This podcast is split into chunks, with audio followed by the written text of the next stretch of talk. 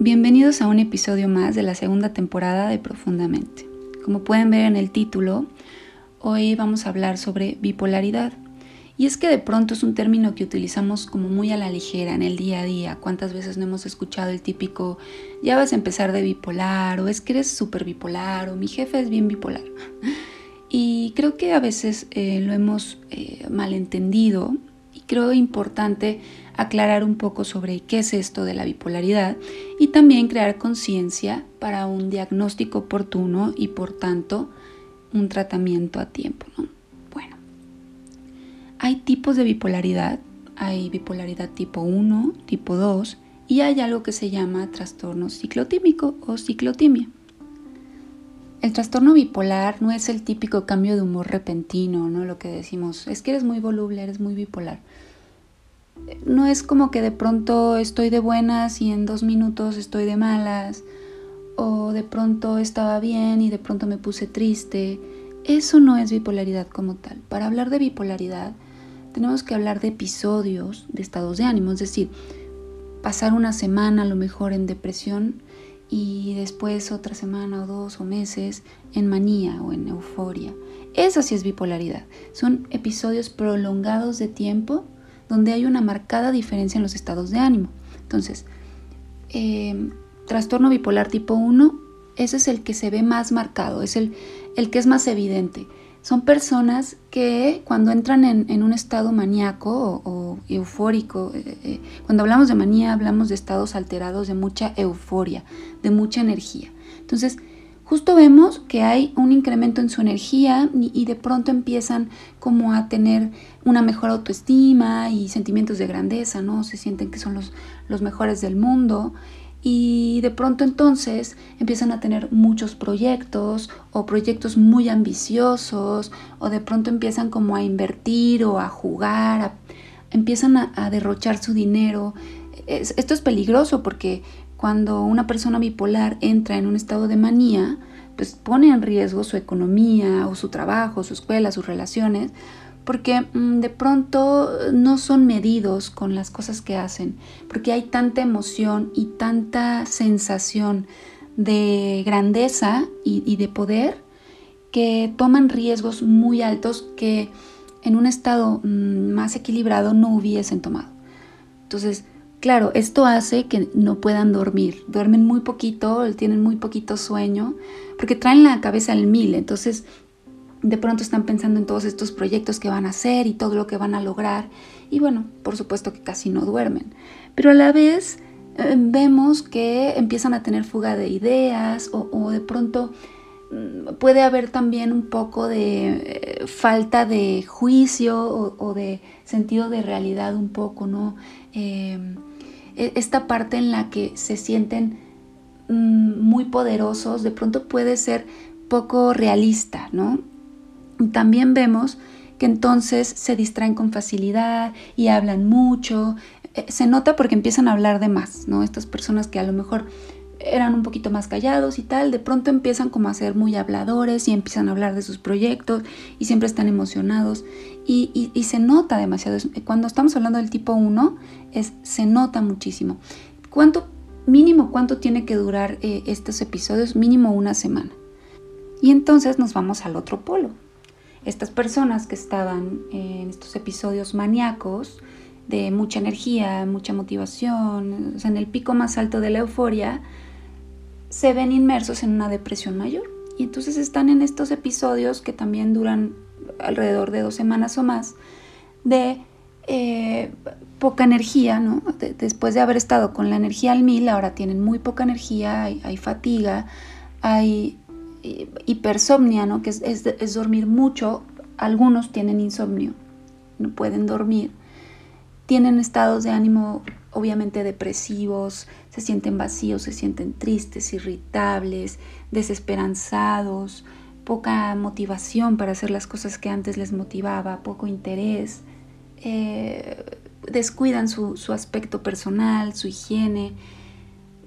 De pronto vemos que les cuesta concentrarse, vemos que el pensamiento se vuelve más lento, hay pensamientos de muerte, pensamientos catastróficos, pensamientos muy negativos.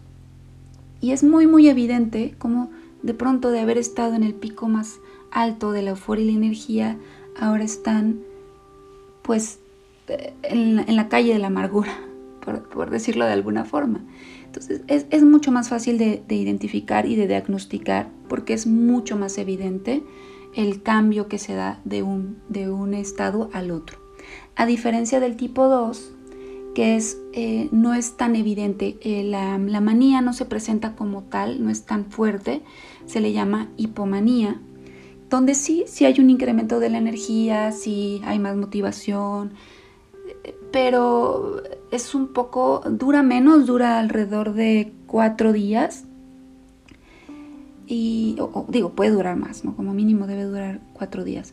Pero es, es un poco menos elevado el pico, digamos, de, de esta energía y de esta euforia. Y pasando este periodo de hipomanía, nuevamente vemos eh, episodios de depresión mayor, que es igual a lo que comentaba anteriormente en el tipo 1.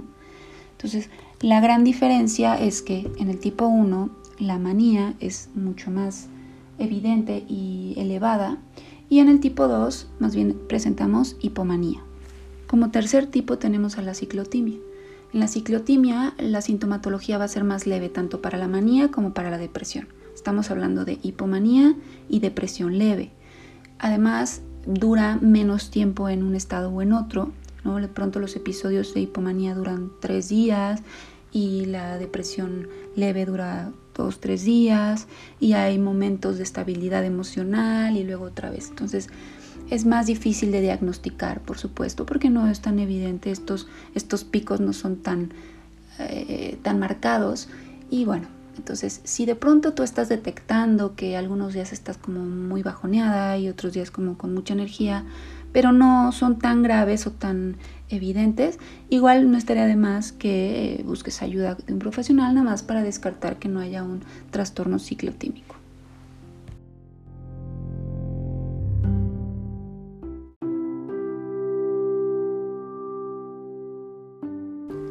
Así que ya lo saben, la próxima vez que tengan enfrente una persona que tiene un cambio repentino de estado de, ánimo, probablemente no querrán utilizar el término bipolaridad porque no, no va por ahí. Eh, ¿Y por qué es importante hablar de esto? Bueno, creo que es importante eh, sensibilizar y concientizar sobre las consecuencias tan negativas que puede tener un trastorno de este tipo. Estamos hablando de consecuencias tanto económicas, tanto eh, familiares, escolares, eh, personas en estado de manía han llevado a la quiebra sus empresas eh, o, también en estados depresivos, por supuesto. y bueno, consecuencias mayores como hacerte daño a ti o a los demás, intentos de suicidio o como tal, eh, perder la vida a causa de un trastorno como este. Entonces es importante que si tú estás presentando esta sintomatología o alguien cercano a ti lo está haciendo, busquen ayuda profesional. Lo ideal es que primero busques a un psiquiatra. Un psiquiatra te va a dar un tratamiento farmacológico que es indispensable. Por favor, vamos a tratar de quitarnos este tabú de los medicamentos psiquiátricos. De pronto eh, el, cerebro como órgano a lo mejor le está faltando por ahí un neurotransmisor, está fallando y es importante que pues, busquemos esta sustancia que nos va a llevar a un equilibrio, ¿no? Y, qué pasa? Que entonces nos van a dar estabilizadores de estado de ánimo y, demás medicamentos que, los psiquiatras eh, mandan para este tipo de trastornos como litio y demás. y eh, bueno, Después también obviamente hay que llevar un acompañamiento terapéutico, un proceso psicoterapéutico, porque es muy muy importante también para el control y tratamiento de un trastorno bipolar. El 1% de la población mundial presenta algún tipo de trastorno bipolar y me parece muy elevado, es decir, una de cada 100 personas tiene un trastorno bipolar, no es cualquier cosa. ¿Cuáles son las causas? Realmente no se entiende claramente si hay una causa única o hay varias que en conjunto desencadenan un trastorno bipolar. Se habla de factores genéticos, ambientales, abuso de sustancias. Lo importante es que una vez detectado, lo tratemos. Y bueno, no me queda más que agradecerles todo el apoyo, que me escuchen, que me compartan en sus redes sociales para que lleguemos a más personas. De verdad, muchas, muchas gracias. Estoy muy agradecida con ustedes. Eh, y bueno, ya saben que cualquier duda, sugerencia, comentario, pueden hacerlo en las redes sociales de Profundamente. Para los que son nuevos por aquí, dejaré las redes en la descripción. Así que bueno, pues hasta la próxima.